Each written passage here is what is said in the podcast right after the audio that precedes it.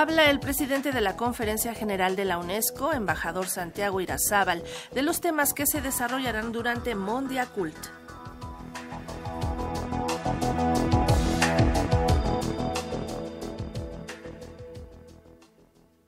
Mondiacul es una reunión que tiene un aspecto importante y es el de juntar a la comunidad internacional exactamente después de la pandemia para reflexionar sobre los futuros de la cultura y la definición de nuevos parámetros y legislaciones que nos permitan avanzar, señaló en entrevista el presidente de la Conferencia General de la UNESCO, embajador Santiago Irazábal, quien además destacó que ante la emergencia sanitaria el sector cultural fue uno de los más vulnerables y golpeados, pero al mismo tiempo fue el que nos permitió pasar la pandemia porque gracias a la cultura pudimos sobrellevar la situación. Debemos tener en claro que el sector cultural en la actualidad ha cambiado. Escuchemos. Y hoy gracias a la experiencia que retomamos, que tuvimos durante la pandemia, vemos que el sector se reorganiza de una forma diferente. Las prioridades son un poco diferentes, los desafíos son enormes y justamente México nos está dando esta gran oportunidad de que nos juntemos todos a reflexionar, a mirar un poco el futuro, pensar un poco cómo vamos hacer para que la cultura sea no solamente preservada, pero que sea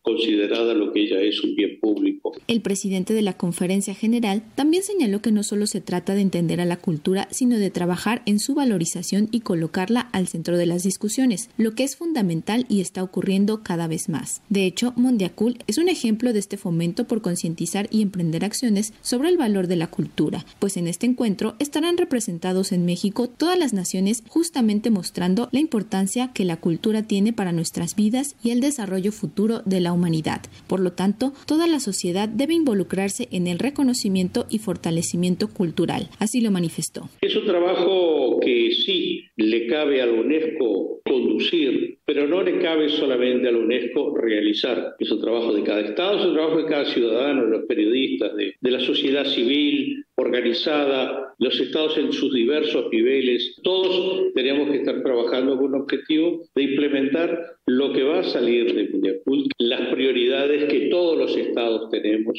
sobre la cultura. Sí, esto aquí requiere las peculiaridades, las sensibilidades y todas ellas tienen que estar respetadas y están respetadas en Mundiacult, en la declaración final, de una forma evidentemente amplia, general, porque así tiene que ser. Pero hay un gran trabajo por delante después de Mundiacult. Sobre la valoración del patrimonio para la construcción de una paz sostenible, señaló que al reconocer la diversidad cultural avanzamos en el diálogo para comprender al otro y evitar situaciones de conflicto. Escuchemos. Por un lado, recuperamos nuestra memoria, recuperamos y le damos valor a nuestras individualidades nacionales y, y, lo que nos identifica y al mismo tiempo entendemos que ese es un diálogo fundamental y caminamos hacia la cultura y caminamos hacia la paz. Y hemos visto en los últimos tiempos una creciente vinculación entre los dos elementos, entre la cultura, el, el desarrollo cultural y los avances de la paz, pero no solamente la paz, para generar una sociedad sustentable, preservación del medio ambiente,